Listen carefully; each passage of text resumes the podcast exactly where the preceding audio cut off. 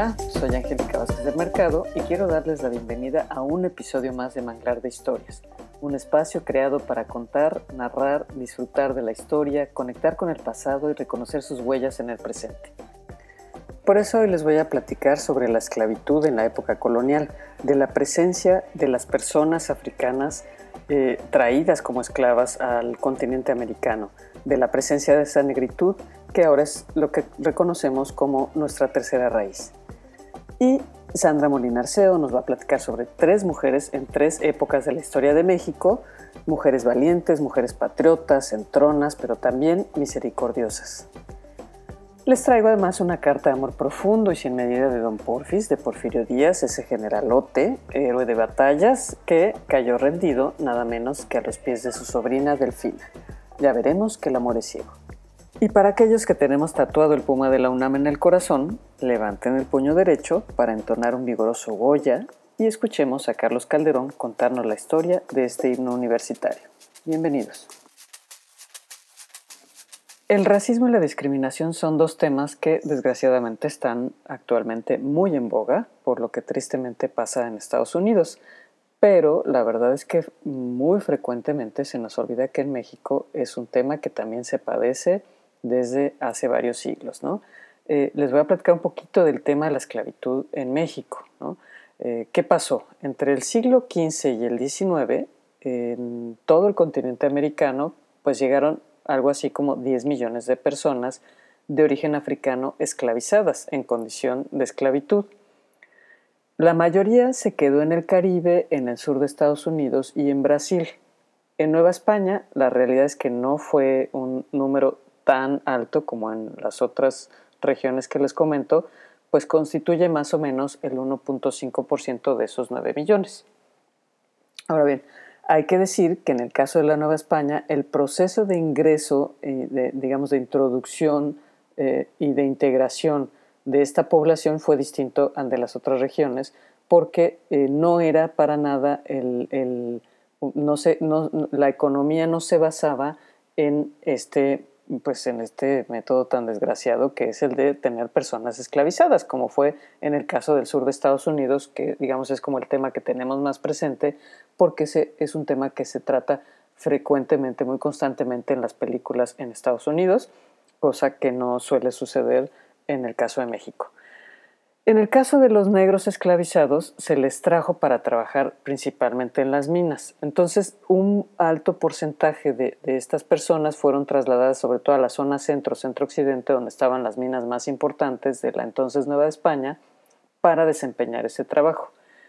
Afortunadamente para ellos y tristemente para los indígenas locales, no se consideró que el trabajo esclavizado fuera o rindiera mayores ventajas económicas que las que podía rendir, entre comillas, el trabajo indígena. Además, eh, al negro más que un peón, a la, persona de origen eh, africano más que un peón, se le consideraba como una mano de obra calificada, de suerte que podía ocupar otros puestos de trabajo como ser jefe de cuadrilla, capataz, guardián, en fin, trabajos que eh, se consideraban en, la, digamos, en, la estructura laboral pues un poquito más arriba del resto, ¿no?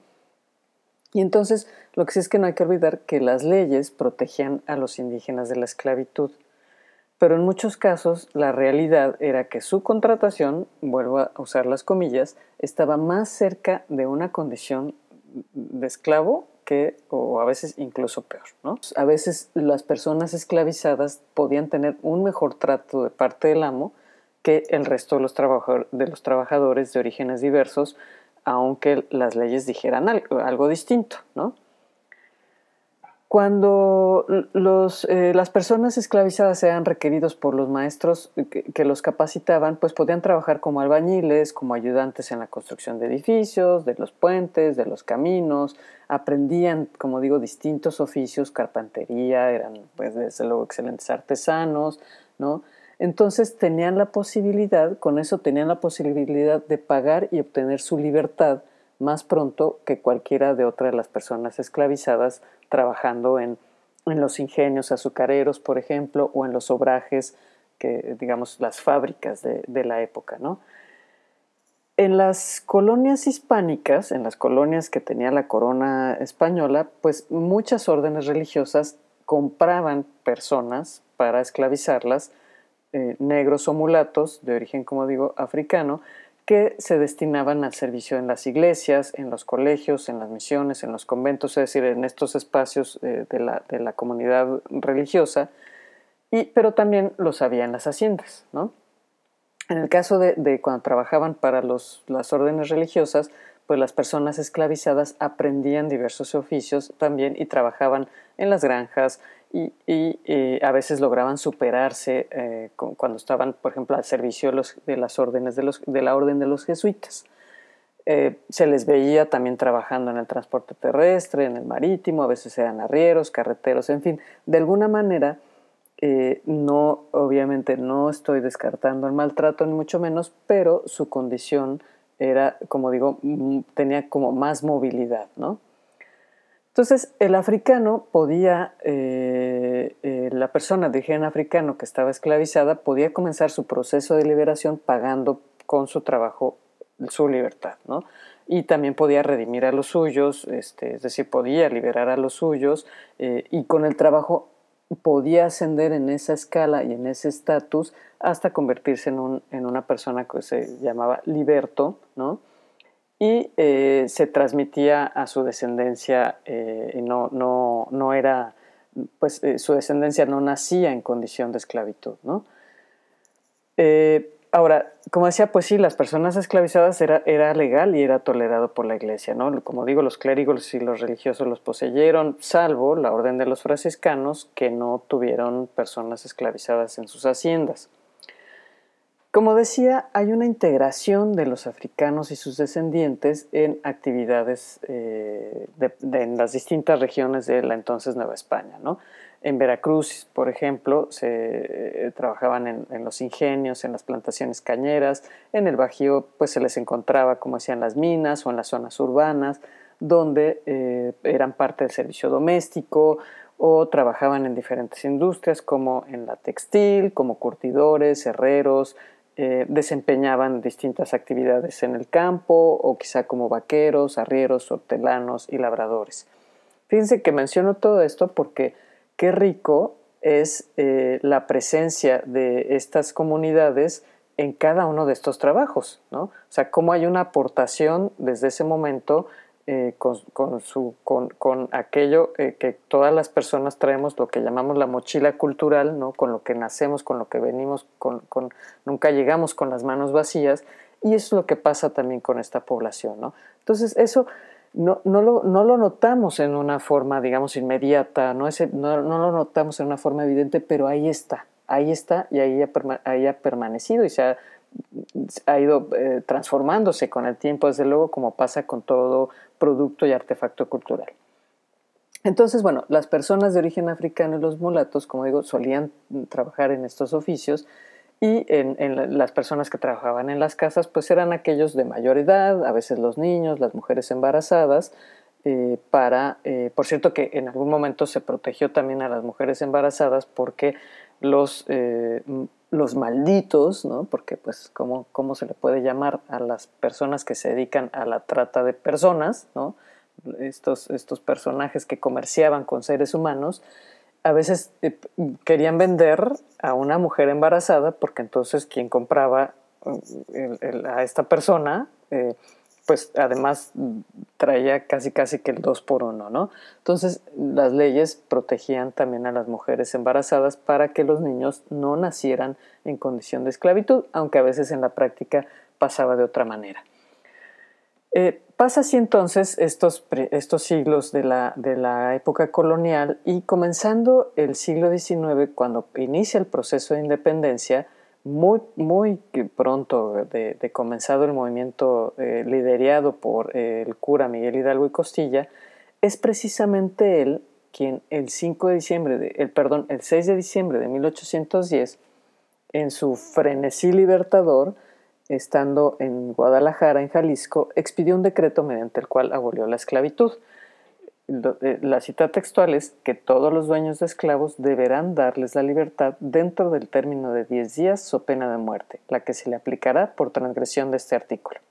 bueno, eh, se entiende que no es que en ese momento todas las personas que tenían esclavos eh, obedecieron a Miguel Hidalgo, pero digamos que ese, ese era ya un paso hacia, hacia, hacia, la abolición de la esclavitud en la práctica. Eh, José María Morelos, también uno de nuestros insignes personajes de la Guerra de Independencia, en 1813 pronunció en su, en su documento maravilloso que es Los Sentimientos de la Nación, en el artículo 15 también dice, se proscribe la esclavitud y la distinción de castas para siempre y todos queden iguales. Es decir, otra vez esta intención de buscar la igualdad, eh, buscar la equidad, buscar la justicia para todas las comunidades eh, que integraban una sociedad tan diversa como era la, eh, la novohispana y recién, y recién en ese tránsito al México independiente que se dio en estos años de del siglo XIX. Pero bueno, con muchas buenas intenciones, eh, lamentablemente las personas esclavizadas todavía debieron esperar mucho tiempo para que desapareciera definitivamente esa condición, ¿no? Peor aún en el caso de los indígenas, pues si bien no eran esclavos en términos, digamos, legales, ni se les daba ese nombre, la situación de muchos de ellos, eh, de quienes trabajaban en las haciendas o incluso en las minas, aunque no debían trabajar en las minas o en otros eh, o en las fábricas o en otros espacios, parecía una situación de esclavitud. ¿no?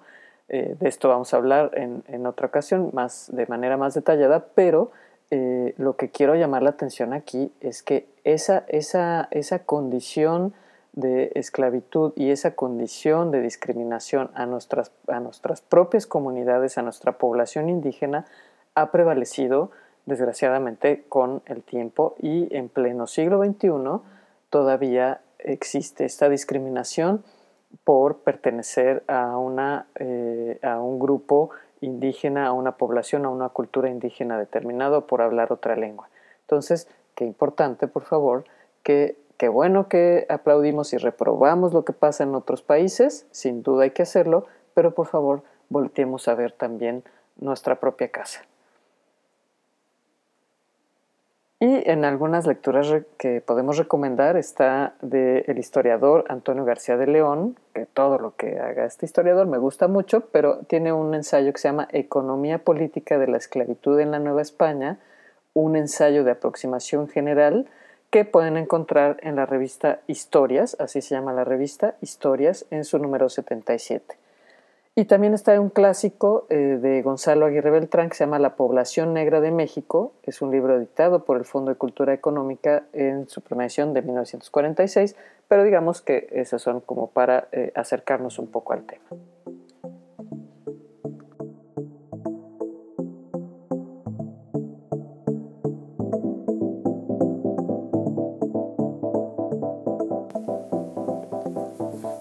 Juana Guadalupe Barragán había dedicado su vida a trabajar con su padre y hermano en el cuidado y acarreo de mulas y caballos, a los que solía montar con agilidad y maestría. Una vez iniciada la Guerra de Independencia en 1810, la familia de Juana prescindió de su ayuda. Los caminos deparaban muchos peligros para una mujer. En una de aquellas diligencias, su padre y hermano fueron aprendidos en Izúcar por los realistas llevaban consigo correspondencia y armas para José María Morelos y Pavón. Juana, que desconocía hasta entonces que su familia estuviera involucrada en el movimiento insurgente, encontró sus cuerpos colgados de un árbol. Decidió entonces tomar el poco dinero que su padre había dejado para ella y su madre, reunió y armó a un grupo de campesinos de su confianza y abandonó su hogar para seguir al general Morelos. Fuerte y aguerrida, Juana no volvió a vestirse nunca de mujer. La intrépida Barragana, mote que adquirió después de su valiente participación en la batalla de Aguacatillo. Llegó a comandar a numerosos grupos de insurgentes con el grado de capitana. Durante el sitio de Cuautla, el grupo de insurgentes comandado por la Barragana fue el primero en enfrentarse a tiros con los realistas el 17 de febrero de 1812. Fue ella quien notificó a Morelos de la proximidad del ejército de Félix María Calleja, quien estaba dispuesto a darle a los insurgentes un escarmiento tan terrible que dejara al movimiento insurgente sin seguidores. Juana, al igual que muchos hombres, mujeres y niños de Cuautla, estaban dispuestos a morir antes de permitir el triunfo de Félix María Calleja. Juana Barragán continuó al lado de Morelos hasta que éste fue aprendido y fusilado en 1815. Se cree que ella murió antes de ser consumada la independencia. La intrépida Barragana da nombre a una de las calles de la ciudad de Cuautla, Morelos.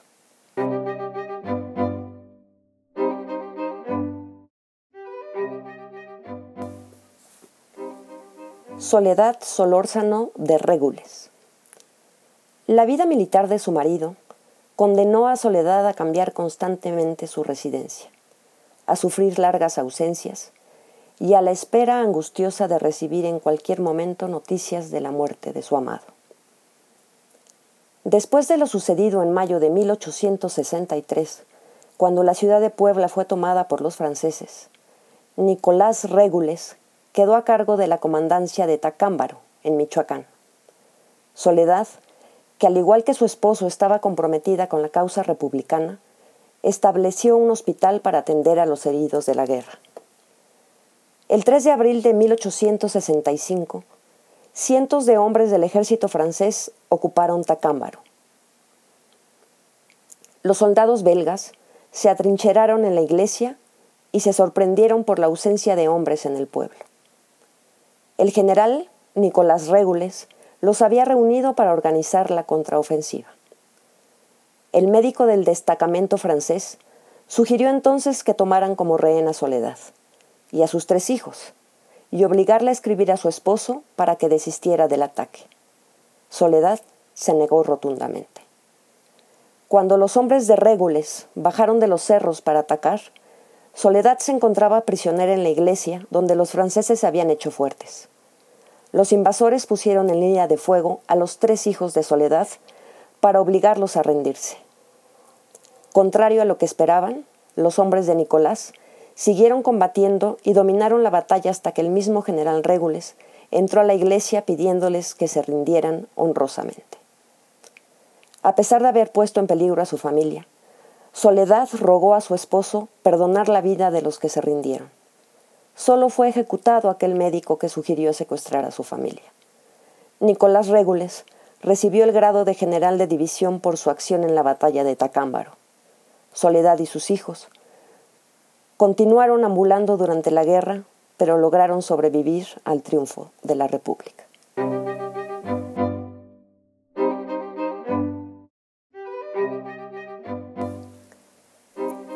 María Arias Bernal fue profesora normalista.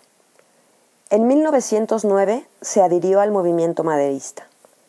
Después del asesinato de Madero y Pino Suárez, declaró públicamente su rechazo a Victoriano Huerta. Fundó el Club Femenil Lealtad, que estaba dedicado a difundir noticias de la revolución y luchar por la vida de los presos políticos. María Arias organizaba manifestaciones semanales en el Panteón francés. Junto a las tumbas de Madero y Pino Suárez, se pronunciaban discursos y se leían poemas y composiciones dedicados a los mártires de la democracia. Estas reuniones eran constantemente reprimidas, por lo que María fue perseguida y encarcelada en dos ocasiones. El 15 de julio de 1914, Victoriano Huerta renunció a la presidencia. Un mes después, los salones de Palacio Nacional fueron abiertos para recibir al general Álvaro Obregón, luego de que en Teoloyucan aceptara sin condiciones la rendición del ejército federal y la entrega de la Ciudad de México.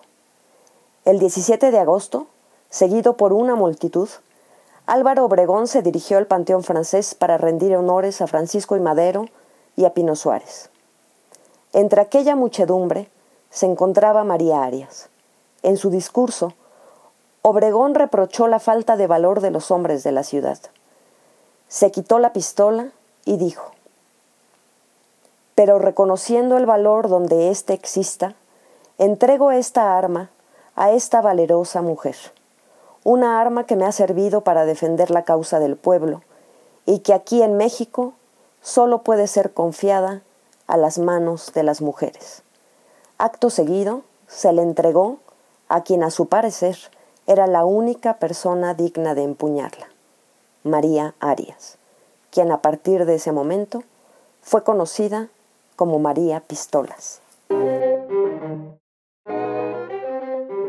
Gracias a mi comadre, doña Sandra Molina Arceo. Busquen por favor sus charlas de café eh, de Ignacio Allende, Los 101 villanos en la historia de México y sus tres volúmenes de Érase una vez en México, también donde van a encontrar información muy interesante sobre la historia de este país.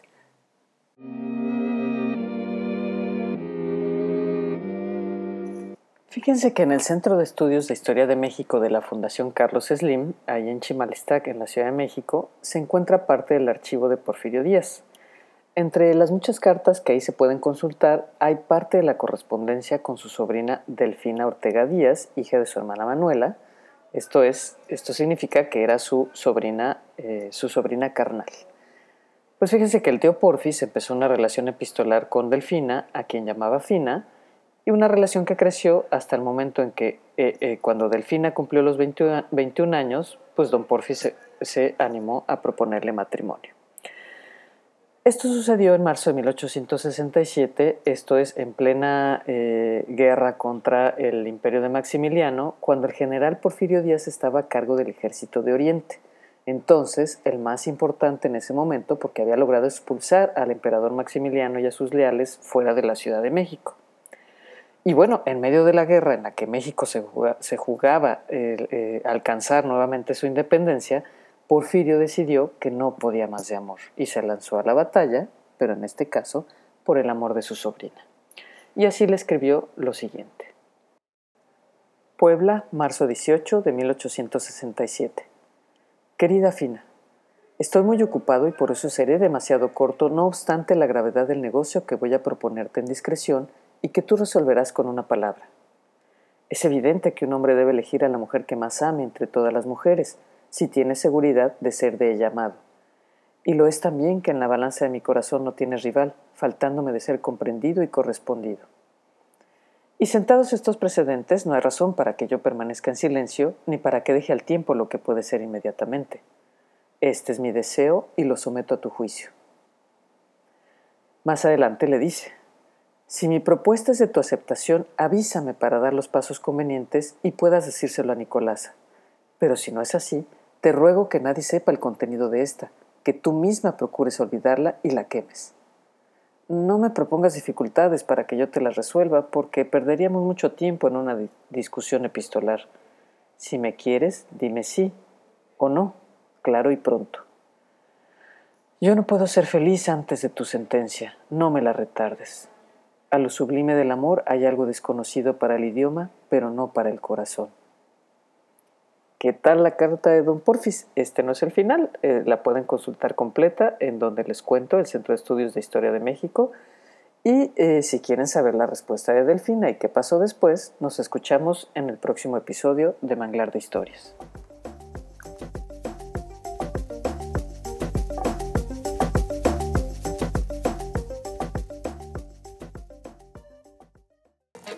El nombre de José Luis Rodríguez por sí solo no nos dice nada, pero si le anteponemos el apodo de Palillo, inmediatamente uno lo asocia con las porras en el mítico estadio de Ciudad Universitaria.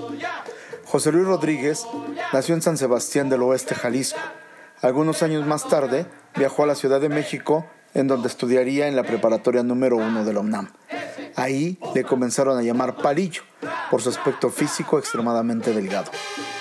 Palillo cumplía una encomienda muy loable para los demás preparatorianos. Era el encargado de negociar con los cines cercanos una rebaja en el precio de la entrada a los mismos. Uno de los que apoyaba incondicionalmente a los preparatorianos era el Cine Goya, que se llamaba así en alusión al famoso pintor del siglo XIX y que se encontraba sobre la calle del Carmen, muy cerca del centro, eh, muy cerca también de la calle de Colombia y en donde hoy en día está la clínica Gregorio Salas. El grito de guerra para pasar la voz de que se iban de pinta comenzó a ser precisamente Goya, Goya. Así a la voz viva, los estudiantes comenzaban a llamarse para juntarse a la salida de la preparatoria y marchar al cine mencionado. Cuando el grupo de jóvenes los acompañaba una o varias chicas, entonces le agregaban el cachún cachún, que hacía alusión a la palabra cachondeo para tipificar que habría algo más de diversión que tan solo la película que iban a ver. Por último, se le añadía el ra ra ra, paráfrasis alegórica del aliento deportivo. Así, a finales de los años 40 nació el canto de guerra de los universitarios, que partido tras partido lo escuchamos entonar en el estadio de Seúl y prácticamente en todos los del país en donde se encuentra un universitario.